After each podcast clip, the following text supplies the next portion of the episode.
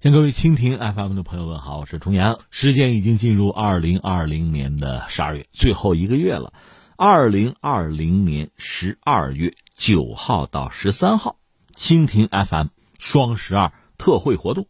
我个人的两个节目，一个是世界观第三季，还有二战十八将帅，也是老习惯、老传统，参加蜻蜓 FM 的双十二大促。世界观第三季是五折，新节目呢，二战十八将帅是八折促销。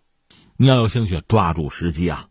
重复一下，活动时间是九号到十三号。另外再提醒你啊，我这个新节目《二战十八将帅》呢，是从二战这个名将如云嘛，选择了十七个人，这第十八位呢，我想请你来帮我确定，你点题，我来做。截止到目前我看到的，大家提名最热烈的是谁？是彭德怀元帅。那最终是不是我们就把二战十八将帅第十八位就确定要聊他？还要看其他朋友在最近这段时间怎么样的表态啊！我期待着。为了对抗西方国家，尤其是美国制裁，伊朗议会在十二月一号通过反制裁战略法，以助力核工业复兴。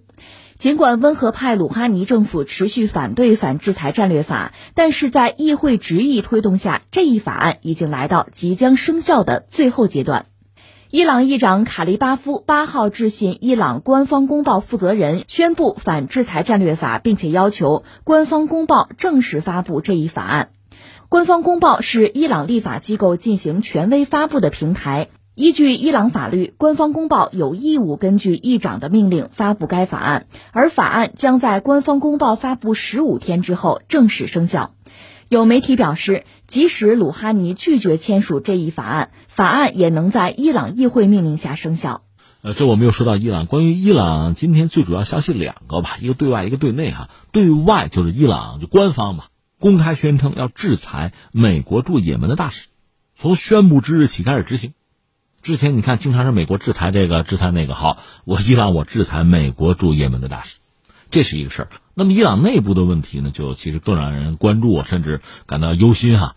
就是伊朗的议会，强硬派把持的议会嘛，和温和派的这个总统鲁哈尼，呃，当然说涉及到伊朗的内政外交，大家的这个方略措施啊，往往不同。所以议会现在是什么呢？说这么着吧，咱们在铀浓缩这个问题上，我们再往前推一步，就是风度百分之二十，我们要突破。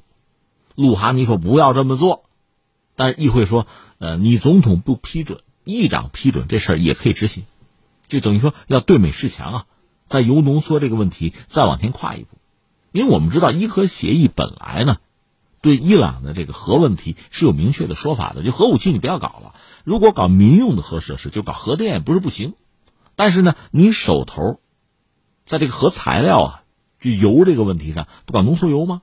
这是有非常明确的标准的，是有要求、有限制的。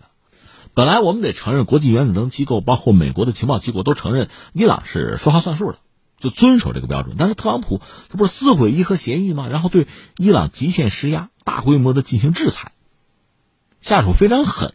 那伊朗呢，作为回应，也开始打擦边球，就逐渐的，你自己承诺的东西嘛，那我不能认呐。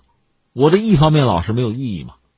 而欧盟有点拉偏架的意思，一方面要求伊朗留在伊核协议之中，但是对美国的所作所为呢？欧洲人当然人家也没有这个能力吧，也没有这个胆量吧，又不去管或者管不了，所以伊朗就开始也是一点一点往前推，比如说恢复离心机的数量啊，或者说在这个铀浓缩风度上，也开始一点一点的越界啊，我们就把它理解成一个浓度问题吧，纯度问题吧。如果你只是搞核电。就作为核材料，作为核燃料吧，百分之几就够用。这里边那个坎儿呢，有两个，一个是百分之二十，一个是百分之九十。你要想搞武器级的铀，那就得到百分之九十。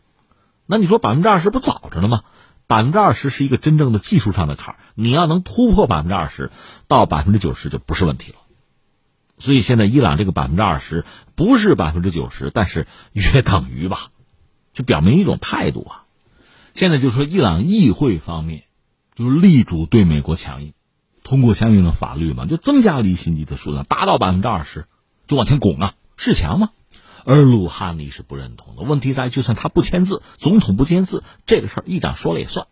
我们前两天分析了，就是伊朗国内吧，它的政坛其实有分歧，就我们只能是套用西方媒体的说法，他有所谓的这个改革派或者叫激进派，有所谓保守派。就算在保守派内部，也有所谓温和派，有所谓强硬派。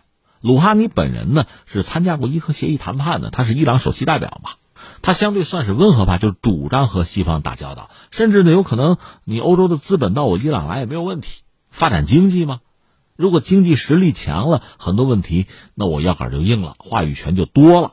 啊，牌就丰富了嘛，这是鲁哈尼的逻辑，但是他这一套呢，伊朗的强硬派并不认啊，保守派里的强硬派那根本就不要和美国打交道，那就不值得信，就什么事儿咱们就硬来啊，对着干，顶牛。